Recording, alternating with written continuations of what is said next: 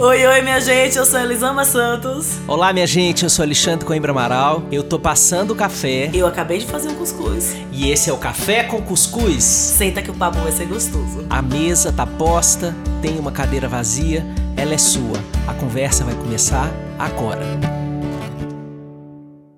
Olá, minha gente querida, sejam bem-vindas, bem-vindos e bem-vindes a mais um Café com Cuscuz. Esse café com cuscuz, ele é, tem um tom diferente dos outros. Eu tô com a voz rouca, é, comecei a ter rouquidão ontem, ontem durante o dia, assim. É, eu acho que pode ser ainda alguma coisa pós-Covid, a corda Sim. vocal ainda está aí pigarreando, é, mas é diferente porque eu convidei Elisama para a gente falar de um tema que é muito caro para nós dois, mas que é, acaba de acontecer na vida da minha família, mais uma confirmação do que a gente vai conversar aqui hoje. Nós estamos gravando no sábado, dia 12, pela manhã, e no fim da noite da sexta-feira, dia 11, morreu de mãos dadas com a Dani, a avó dela. E em casa, a Dani foi para a casa dela, é, fez a viagem para estar lá com ela, e eu fiquei é, muito comovido com isso. É uma das coisas com que nós é, trabalhamos a vida inteira. É, nos últimos, a vida inteira, é porque já tem tanto tempo que parece uma vida. Mas é, há 15 anos nós trabalhamos com a humanização do nascimento, dentro das outras práticas que a gente faz como psicólogos. E eu acho que nós precisamos conversar sobre o significado de uma casa, para além desse lugar de onde se dorme, se come, se celebra o pequeno ritual dos dias, porque a casa mudou muito de figura, de panorama ao longo da pandemia, né? Nós transformamos a relação com as nossas casas. Isso já é uma, uma coisa que aconteceu. Não existe nenhuma pessoa que não tenha transformado a relação com a sua casa, dada a quantidade de tempo que você precisou habitá-la. Então, todo mundo fez mudança de móvel de lugar, é, mudança de lugar de trabalho, estudo, é, lazer. Quem tem uma casa pequena e precisou deixar espaço para as crianças brincarem, teve que arrastar móvel, arrastar sofá, deixar a criança brincar em cima de sofá. É, enfim, precisamos fazer adaptações ao novo significado que essa casa veio ganhando. Mas casa não é só lugar de viver. Casa também é lugar de nascer e é lugar de morrer. Então, esse é o convite que eu faço para você hoje, que Elisama faz para você hoje, é, porque nós somos pessoas que vivemos nascimentos nas nossas casas. Nós recebemos filhos no mundo, dentro de casa. Aqui na vida da minha família, a gente teve um, um primeiro parto normal hospitalar, Luan nasceu no hospital, é, a gente não sabia de nada, de humanização do nascimento, nada, e depois é, da, de um certo gosto agridoce que ficou dos processos do parto é, tecnocrático, hospitalar tradicional brasileiro, ainda que tenha sido um parto é, vaginal que foi assim celebrado no Hospital Aliança de Salvador, como se tivesse sido assim um parto de um ET, né? Assim, porque é, naquele curso de gestante do hospital tinha umas 200 gestantes e só Dani estava se preparando para parir normal. É, e, e foi assim. E aí depois a gente descobriu toda a história com humanização e tivemos Ravi e Gael em casa. Ravi nasceu em Salvador, é, amparado pelas mãos de Melânia Morim, que é uma grande ginecologista é, obstetra, cientista, raiz e parteira de mão cheia, e é, Gael nasceu em Serra Grande, interior da Bahia, pelas mãos também de Carla Dair, uma parteira obstetra, que era nossa vizinha. É, e essas duas mulheres ampararam esses bebês é, de uma forma respeitosa, é, considerando os desejos de Dani para aquele momento, é, respeitando a autonomia do corpo dela, né? E depois que o, os bebês nasceram, a gente teve momentos de muita é, tranquilidade nas nossas casas. É, do ponto de vista, minha gente, das evidências científicas, já que a gente está numa época de fundamentar a ciência, né? é, e de reconhecer o valor da ciência. É, evidências científicas de mais alto grau na Biblioteca Cochrane, Cochrane que é a, a biblioteca científica que organiza a produção de ginecologia e obstetrícia de mais alto grau no mundo. É, os melhores estudos, os melhores estudos randomizados, é, meta-análises, etc., dizem que o parto em casa com gestantes de baixo risco tem o mesmo risco que um parto hospitalar conduzido de forma humanizada. Ou seja, é, essa variável onde o bebê vai nascer em gestantes de baixo risco é uma decisão da mulher. Só que isso não é dito.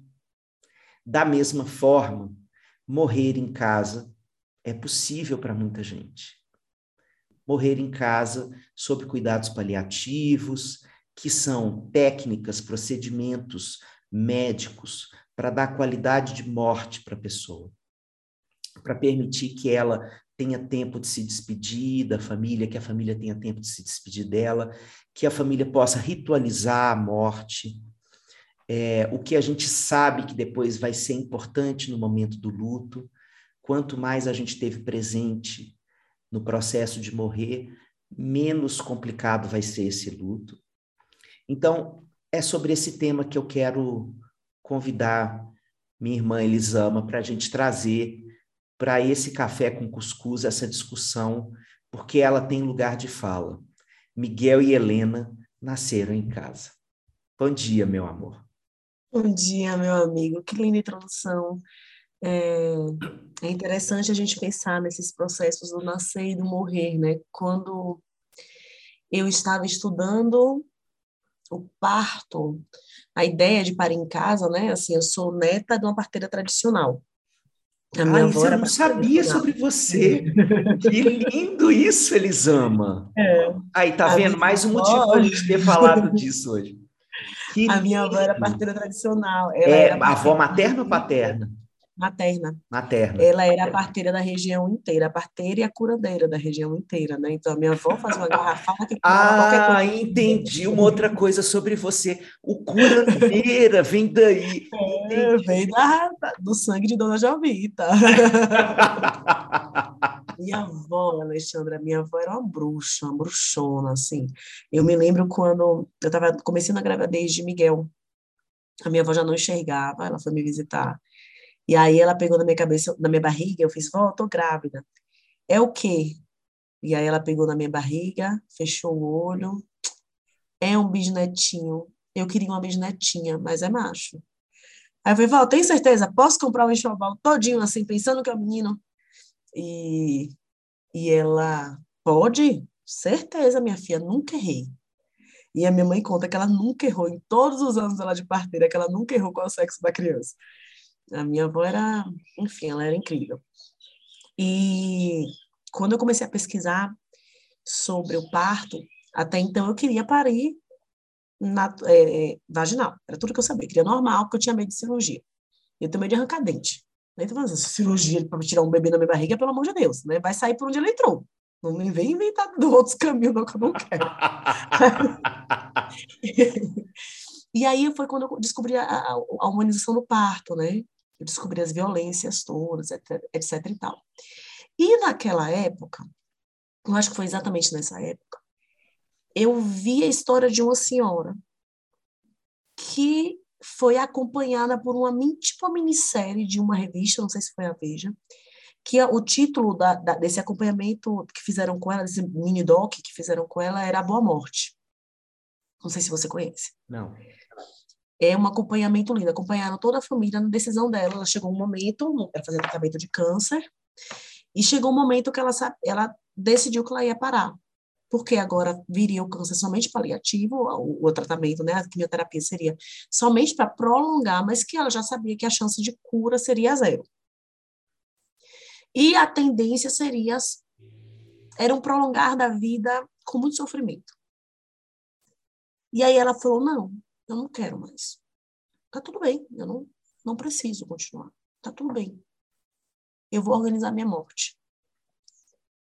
E, e aí a, a série acompanha a decisão da família, que no começo a família ficou muito triste com a decisão dela. E e o, o, o posterior, sabe? A casa, os amigos chegando, a, o vinho com as amigas, ali já na, nessa percepção que talvez fosse o último vinho com as amigas, é, os filhos entrando e saindo da casa, até o momento que, no, no, no dia da morte, não teve, né, não ficaram perto para dar privacidade para ela, então você só vê depois contando o que aconteceu. E ela fala que a gente passa uma vida inteira pensando em como a gente vai viver, e que ela estava tendo o privilégio de pensar em como ela ia morrer. E que ela ia usar isso para escolher uma boa morte. Então, assim, aquilo me marcou muito. Estava pensando na vida, estava grávida de Miguel, querendo parir, escolhendo a melhor forma de trazer meu filho para o mundo. E eu me deparei com essa história dessa mulher, e aí eu fui ler outras pessoas, e eu li aquele livro da. Ai, gente, a vida. Um dia que vale a a Morte é um Dia que Vale a Pena Viver? Assim. Ana Cláudia Quintana. E aí eu lembro de ter lido, eu li o livro dela recentemente, né? eu tenho uns dois anos, três anos.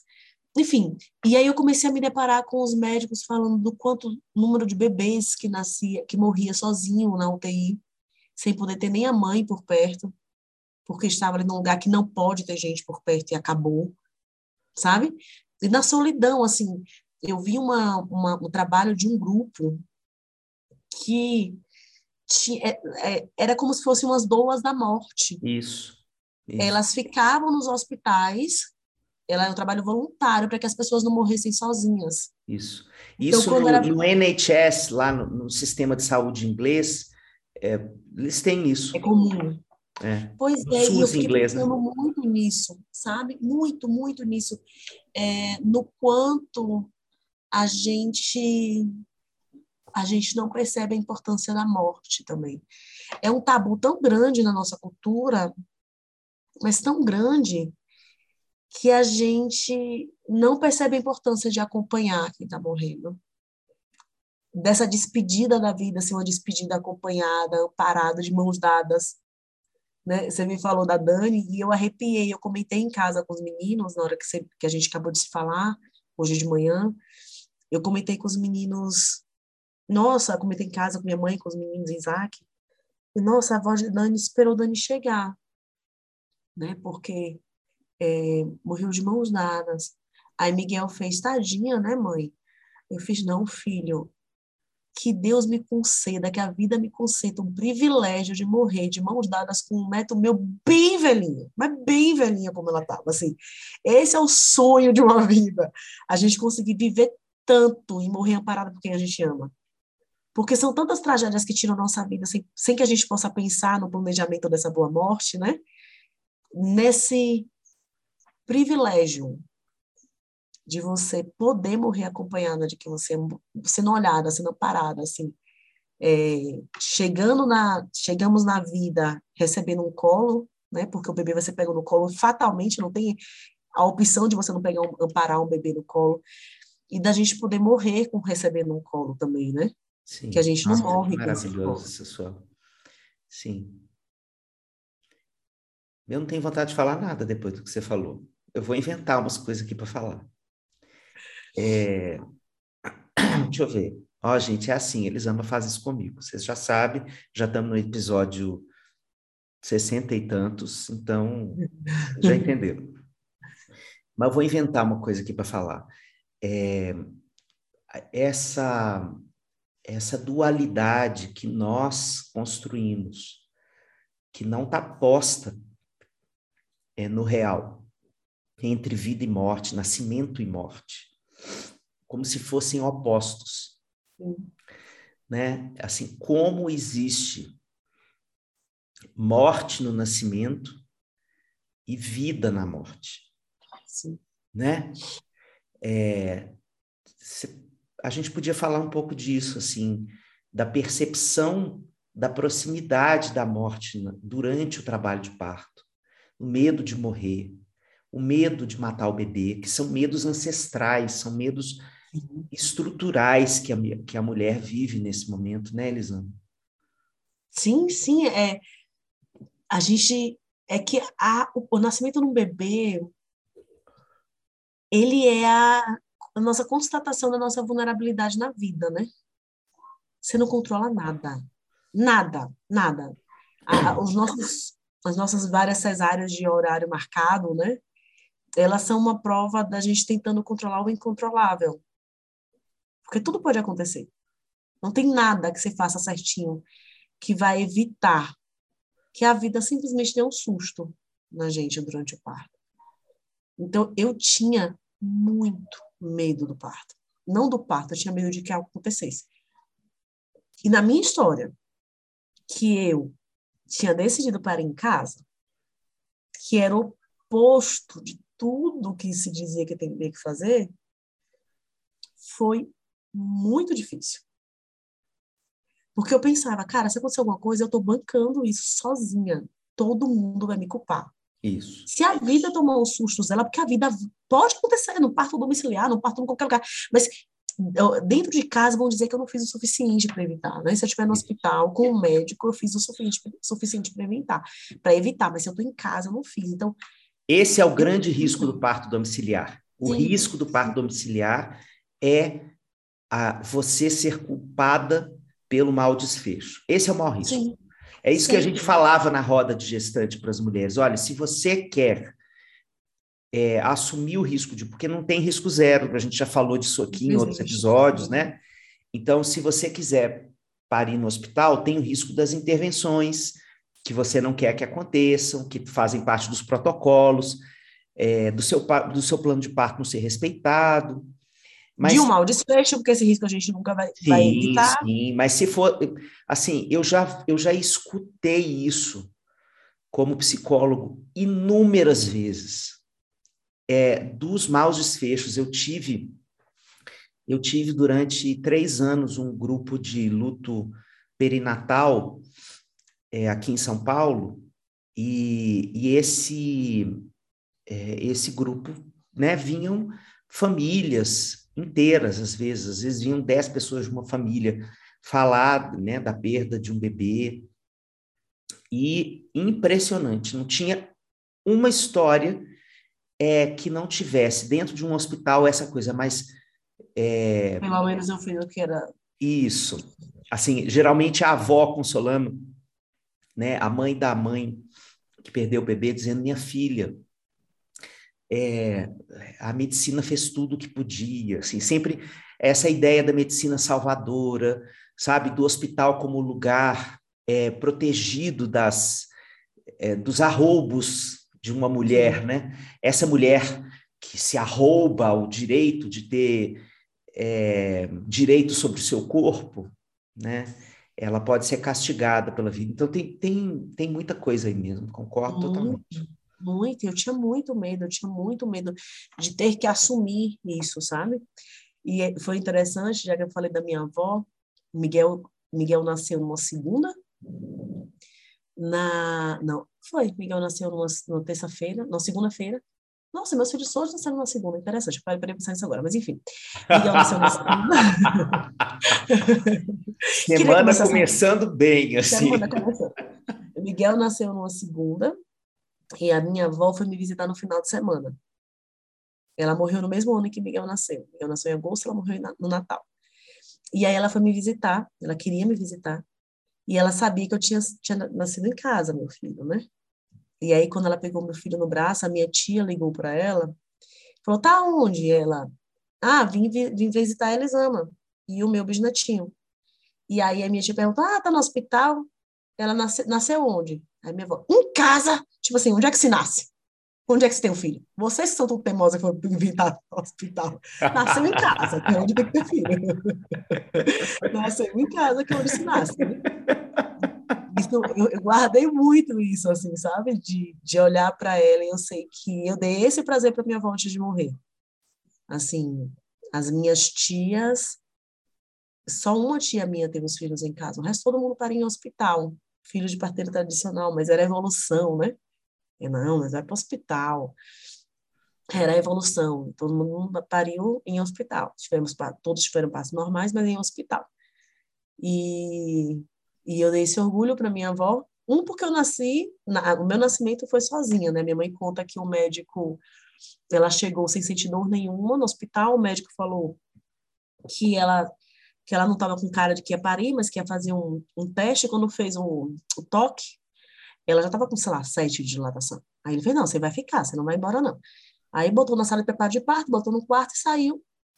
E ele voltou quando já tinha ouvido o bebê chorando, porque eu simplesmente saí sozinha, minha mãe disse que não deu tempo de nada, de chegar ninguém, que eu simplesmente nasci, saí Nossa, ralando. mas que coisa mais a sua cara, Elisama. Exatamente. Ela disse que só ouviu um choro, eu saí ralando com a cara da, da, da, da maca, que ela só socorreu para segurar, senão viu a hora do bebê sair, cair da cama. E o médico chegou e fez, nasceu? que negócio é esse que esse menino? O médico teimava que era um menino, né? Esse menino já, já nasceu, é uma menina. Enfim, e aí o médico só veio para a ponta, etc e tal. E, e, eu nas, e meu filho nasceu em casa, assim, sabe? Eu acho que foi um resgate de uma ancestralidade na minha história, assim, da minha avó. Na hora que ela pegou meu filho, falou, nasceu onde? Em casa. Onde é que você nasce, né? Onde é que você tem filho? Em casa. E, e ela morreu em casa, minha avó. Não foi na casa dela, porque ela estava na roça, não dava mais para cuidar, mas foi na casa da minha tia, com a família por perto. Então, o parto, para mim, ele foi muito assustador. E e o parto dá muito medo. E nascer dá muito medo, e viver dá muito medo. E o parto mata um monte de coisa na gente. Né? É, é isso que você falou da gente não conseguir, da gente olhar as, as duas coisas, a morte e a vida, como dissociadas, sendo que são coisas próximas, né? São coisas que estão uma muito misturada na outra, né? Ariano Suassuna, né? A, a, frase maravilhosa dele, que é o mal que vai atingir todo vivente na face da terra, porque tudo que é vivo morre, né? Sim, tá? Encontrou sim. sua sentença, a gente vai viver isso. E, e o, o puerpério é uma morte, né? O puerpério é luto também. É uma despedida da vida que você conhecia, é uma despedida da sua da mulher que você era de, de botar uma criança no mundo, é uma despedida de um monte de coisas, né? Num corpo como ele era. É, é, um, é assustador de, de inúmeras formas. E a morte, a, a, decisão de, a, decisão, a decisão de poder estar acompanhado na sua morte, tem muito de vida ali, né? Nossa. Uma frase que me marcou do livro da Ana Cláudia e que eu achei linda, é, eu não me lembro exatamente, mas ela fala algo de de quando você teve uma boa vida. Você certamente, assim, certamente não, não dá para você dizer como você vai morrer, mas a morte já não é tão uma sentença tão cruel. Assim, é como se a, a dor de ter uma, uma, morte, de chegar na morte, ela tivesse uma ligação muito grande com a forma que você viveu a vida. Né? A gente não liga uma coisa na outra, a gente não entende o quanto aceitar o fim. Né? Acabou, é isso aí. Deu tempo da Terra, está chegando no fim tem uma ligação direta com, com como esse tempo na Terra foi vivido, e foi experimentado e foi ah, experienciado, né? E aí você poder olhar como a, a morte da mãe da Dani, de mãos dadas com sua neta, cara, assim, sabe? Como é um... É isso, sabe? Cumprir minha, minha função mesmo, assim. Ah, vivi, vivi, vivi muito, vivi bem. Né? Isso. É importante demais isso que você falou. Eu quero só é, sublinhar uma coisa que você disse tão lindamente, que é a gente pensar assim, de Jovita a Elisama, tem uma geração que é, é, foi ensinada a hospitalizar todos os processos da vida. Sim. E nessa geração, né, a gente ensinou que o nosso é, e foi ensinado, né, e está ensinando, passando para frente, é, que o nosso corpo precisa sempre do auxílio médico, do remédio, da hospitalização, é como se ele não tivesse nenhuma potência. É, então, é, o parto de baixo risco não é um evento é, que precise ser medicalizado. O parto de baixo risco não é um evento que precisa ser hospitalizado, porque não tem uma patologia associada. Né? Todo o processo de hospitalização é, que a sociedade viveu nos últimos 50 anos, 60 anos, ele é um, é, é um chamamento assim muito forte para a gente patologizar o que é natural, o que é fisiológico. É, é ontem eu comecei a minha fala no encontro, por sinal, sobre luto, estou pensando nisso aqui agora, é, falando assim: luto não é doença. Porque a gente está precisando dizer isso, que a pessoa enlutada, ela não está com CID, percebe? Ela sim, não está adoecida, ela está vivendo um processo da vida, um processo natural de desenvolvimento, esperado. Depois de toda morte tem um luto. Sim. É, então, é para a gente pensar assim, como é que a humanidade é, sobreviveu desde o início dos tempos até a metade do século XX, com as pessoas nascendo fora de hospitais. É óbvio que muita gente morria, que Sim. podemos até pensar que é, esse advento, né, a cesárea é uma cirurgia que salva vidas, importantíssima. É, e eu não estou aqui fazendo nenhuma apologia é, radical ao parto normal, a qualquer custo, nada disso. Mas é fato que nós estamos vivendo uma cultura de medicalização da vida e de hospitalização da vida. Então, nós tomamos muito mais remédio do que nós precisamos de fato. Por exemplo, o Brasil é o maior consumidor de remédios para dormir do planeta. Caramba.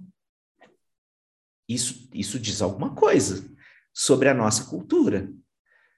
Né? Nós estamos fazendo alguma coisa com um processo que é fisiológico. Tem alguma coisa mais fisiológica do que dormir, só fazer cocô. Daqui a pouco a gente vai estar tá tomando remédio para fazer cocô.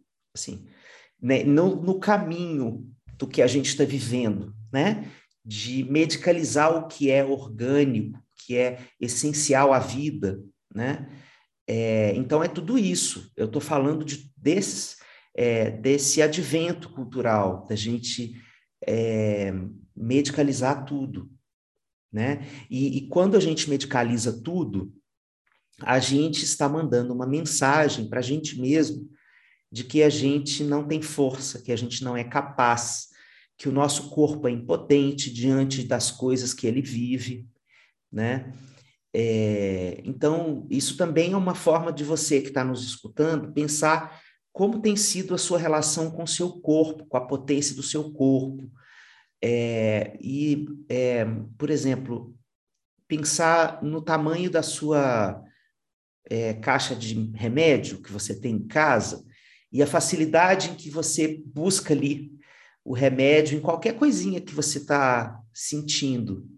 Pensar que é, algumas gerações atrás tinha uma horta que fazia esse serviço e fazia o mesmo efeito.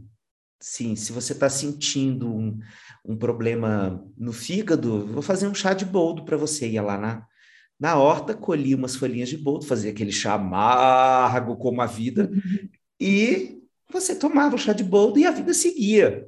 Eu só estou dando aqui um exemplo é, de como a gente foi construindo esse processo, sem, às vezes, sem a gente questionar. E tudo isso vai dando essa impressão de que tudo que é caseiro, estou pensando aqui, fazendo associação livre com você aqui agora, mais uhum. uma coisa para patriarcal, né? Porque uma das, das é, bases do patriarcado é fazer a detração de tudo que é caseiro. Sim. Né? Tudo que é de dentro, dentro de casa, como dizem na Bahia, né? Tudo que é de dentro de casa vale menos. A planta que minha avó faz um chazinho para melhorar de X, que pode ser ressaca, é, sei lá, dor de cabeça, né? Vamos pensar aí essas coisas simples da vida. É, isso não vale mais. Eu preciso ir na farmácia.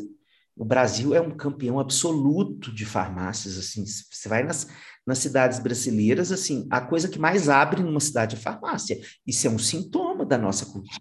E foi, dentro das, da, da crise né, que nós vivemos recentemente, foi um, único, um dos únicos setores que cresceu, alguns bilhões. Imagina. Então, então nós isso isso aqui, minha gente, eu vou desenhar para desenhar a fronteira da minha fala. Isso aqui não é uma fala Haribo, isso aqui não é antivacina, isso aqui não é anticiência. Isso aqui está falando de um excesso de um paradigma medicalizante e hospitalocêntrico, ou seja, que coloca o hospital como centro do cuidado à saúde. Você precisa cuidar da sua saúde dentro de um hospital. É lá que você está seguro. Isso é um paradigma. Isso não é uma verdade absoluta. Isso é uma forma de ver o cuidado da saúde. Pronto, Sim. só para depois ninguém falar que. Nossa! Lá onde... não podendo. Nessa altura da minha vida, eu não estou podendo. Não, isso, não tenho estrutura emocional para lidar com isso, não. Ser confundida com, com. Não, os meninos tiveram. A gente tinha andado muito com os amiguinhos deles, né? Que são próximos da escola e tal. E uma das crianças pegou piolho. E aí, vamos tocar, eu tomo uma ivermectina para ter certeza que ia dar tudo certo, né? Aí a minha amiga, vou ter que ir na farmácia comprar ivermectina. Eu tô com vontade de escrever na, na minha blusa assim, é piolho. é piolho. É, piolho. Não me confunda. Vou tomar porque eu tô com piolho. Piolho. Confunda não. É piolho. Né? Mas aí, é só para é, a gente já está chegando no final, né? Só para complementar o que você falou sobre a forma que a gente enxerga o nosso corpo. Eu acho que a gente aprendeu a não confiar nele, né? E é tão difícil se relacionar com alguém que você não confia, né? É, a gente tem uma relação muito ruim com o nosso corpo. E a base do bom relacionamento é a confiança. Não dá para me relacionar com você achando que você vai me trair na próxima esquina me trair no sentido, né, né enfim, pessoas, vocês entenderam. Eu traí, não traí a minha confiança, agir de uma forma contrária ao que eu esperava, pegar a, to, todo, tudo que eu pus na sua mão e jogar fora, né, de, de confiança, de entrega. E, e é louco porque a gente não confia nesse corpo. A gente tem muitas camadas que nos ensinam a desconfiar dele. Então, a gente tem a camada ali dentro de casa de mãe, tô com fome, tá com fome nada. Tô com sono, você acabou de dormir né? De, não confie, sai, quem sabe de você sou eu. Ou o contrário, não estou com fome, mãe, não quero almoçar. Exatamente, vai comer sim, está com fome sim. Então, assim, a gente tem essa mensagem de essas sensações todas que estão aqui no meu corpo, elas são indevidas, elas não são de confiança. Essa sensação do, do angústia, no aperto no peito, eu não gosto da. Vai, vai, não quero saber o que você quer, o que você está querendo, não. Vai sim, acabou. Então, essas, essas sensações, a gente aprendeu que nada disso é confiável, e tem as camadas sociais, né? As camadas sociais que fazem a gente acreditar que esse corpo ele tem que ser um meio de transporte ou uma forma de produzir. Ele não é nossa casa. Ele não é onde a gente mora. Ele não é onde a gente vibra. Ele é alguém que precisa de conserto o tempo inteiro. ele precisava de braços mais finos ou mais grossos, ele precisava de bunda maior ou menor, ele precisava do nariz mais bonito ou, ou, ou mais fininho, ou sei lá o quê. Ele é tudo ruim. Ele existe para ser a gozar, né? É um corpo que não, não pode gozar, tem, é tem que ser do sacrifício, do trabalho. Exatamente. Então, ele é um corpo. Você está fazendo o quê? Estou deitada, ah, mas você está fazendo nada? Não, estou fazendo um monte de coisa. Ficar deitado é uma delícia. Meu corpo está adorando ficar deitado aqui. Mas não pode, né? Então, assim, a gente aprende a desconfiar de tudo que esse corpo quer o tempo inteiro. E o adoecimento, ele chega no nosso corpo sem que a gente perceba, porque a gente não mora nele, então quando a gente vai perceber um adoecimento, o corpo dá sinais o tempo inteiro, mas a gente não ouve, a gente não escuta os sinais que esse corpo dá. Ele conta pra gente muita coisa, mas aí a gente não, não, não confia e toma remédio para calar o corpo. A gente, a gente, eu não sou contra remédio, não. Eu tomo remédio, não sou tomo remédio sim. Ontem eu tomei um relaxante muscular, sucesso para dormir, que eu tava com dor até no fio do cabelo, depois de arrumar o armário. É, então, depois da remédio. faxina. Pelo amor de Deus, eu não aguentava mais nada. Ai, tomei Elisama, eu ri ah. tanto, tanto com aquele negócio que você falou da Marie Kondo. Eu ri tanto com aquela carinha feliz da Marie Kondo. Se ela passasse na minha frente ontem, eu acho que eu nem sei o que ia fazer. Eu ia ser violenta Sim. com ela. Três dias no inferno. Olha, e você, e você colocou, colocou palavras numa impressão que eu tive assistindo aquele documentário, mas assim, ficou só um estranhamento, assim. E aí, a partir de você, eu fiquei, gente, era isso que eu achava estranho. Por que, que essa mulher sorri tanto de fazer faxina? Ai, mulher assim... Cada coisinha que eu guardei aqui foi, foi da força do ódio para acabar Então, assim, fechando parênteses, eu tomo remédio. Então, não é um, uma coisa contra o remédio, mas é que a gente cala, a gente usa o medicamento muito para calar esses incômodos. E são incômodos que eles precisam ser vividos para que a gente diga não a algumas relações, para que a gente diga não a algumas dores que a gente está suportando. A gente, a gente não confia na hora que esse corpo fala: acabou, chega, para, quieta. A gente não confia nele.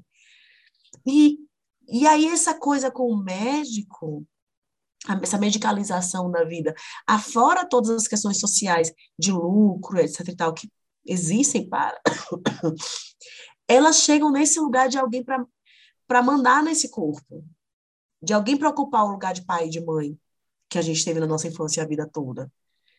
Sabe? De alguém para te dizer o que você vai comer, o que você vai comer, o que você vai dormir, a hora que você vai dormir, o que, é que você tem que tomar.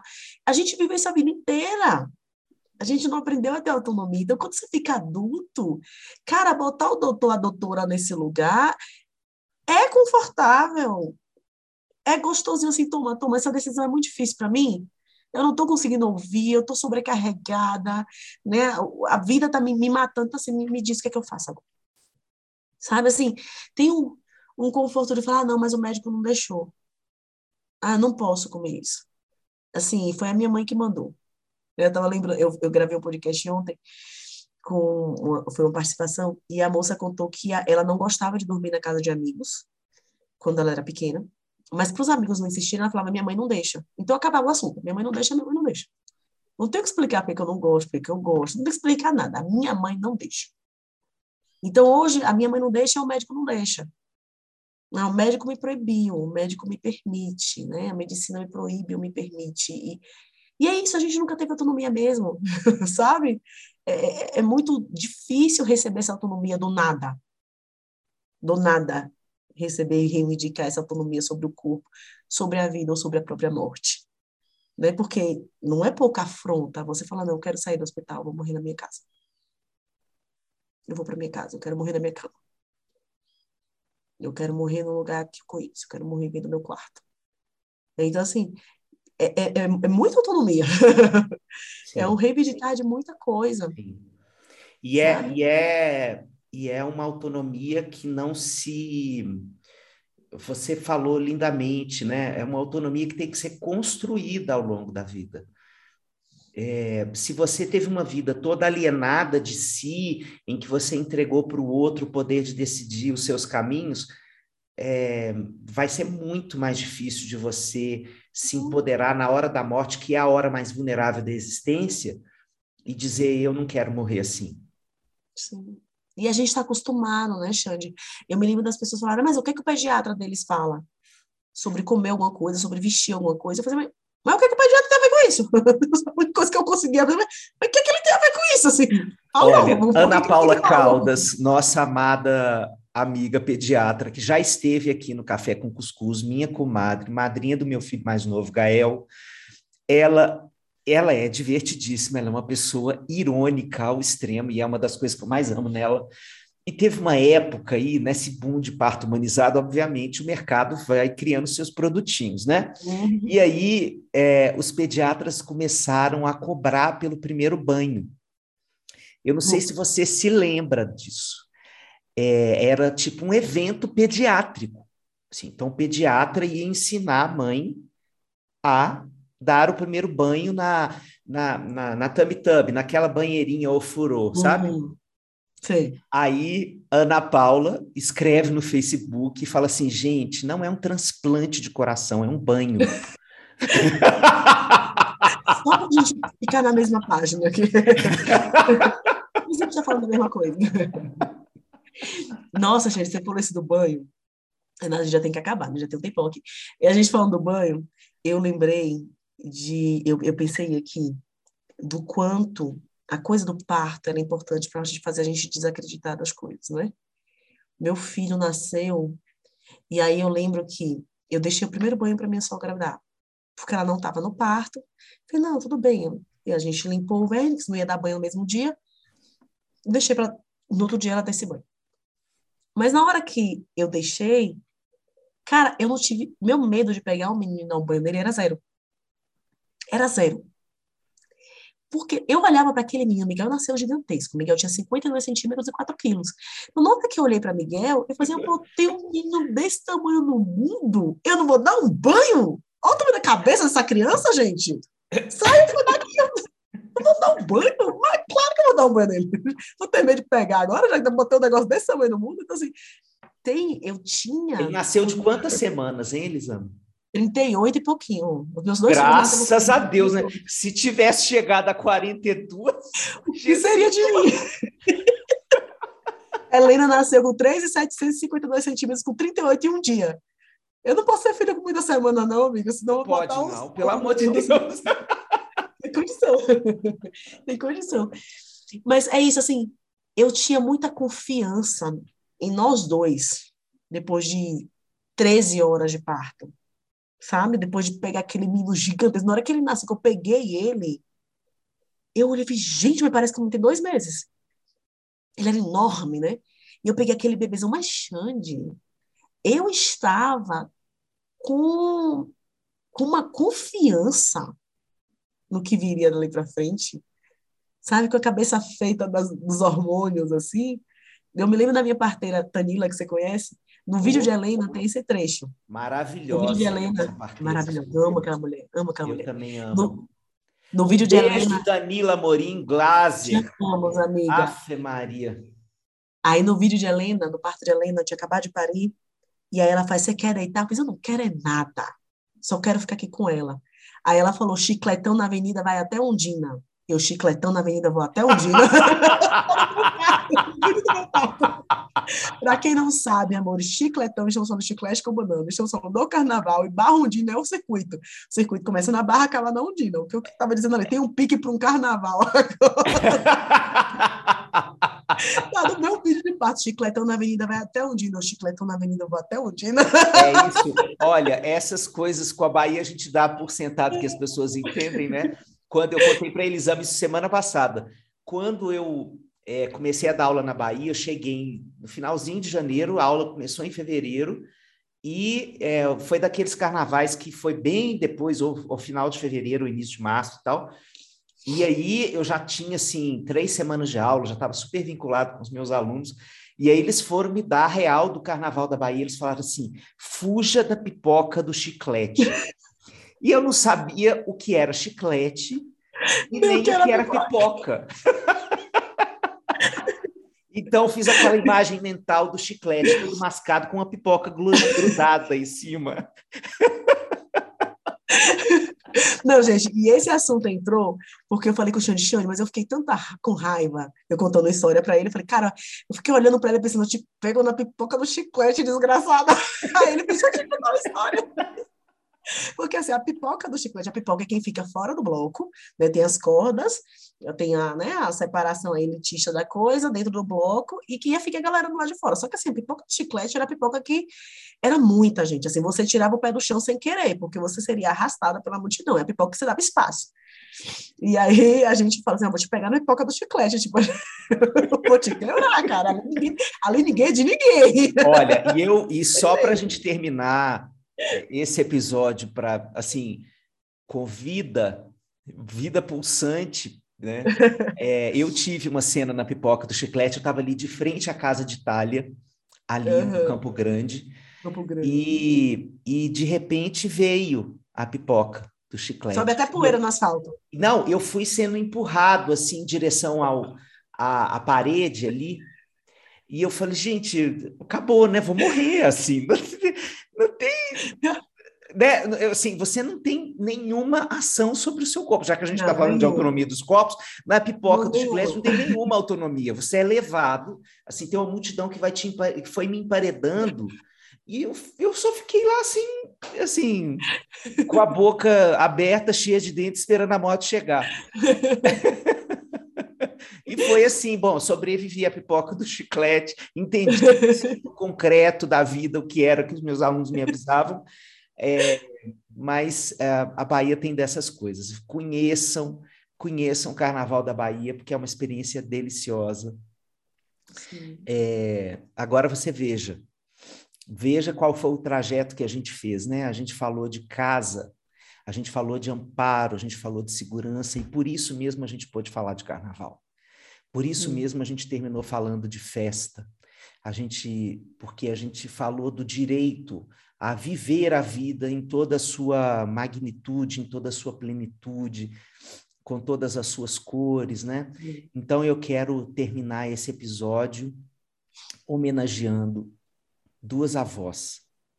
A dona Marta, que partiu ontem de mãos dadas com Dani, e Jovita, a sua avó, que te ensinou a parir em casa. Então, uma que ensinou a parir em casa e que morreu em casa, e a outra que acaba de morrer em casa. É, esses ensinamentos dessas histórias ancestrais que nos rondam, eles merecem ser ditos com a mesma força que a gente fala de outras coisas da vida. Eles não são menos importantes do que outras coisas da vida que são fundantes na nossa história. Então, toda honra e toda glória a Jovita e Marta. Achei, esse café com cuscuz. A benção minha avó. um beijo, meus amores. A gente se vê na semana que vem. Obrigado. Beijo, gente. Tchau, tchau.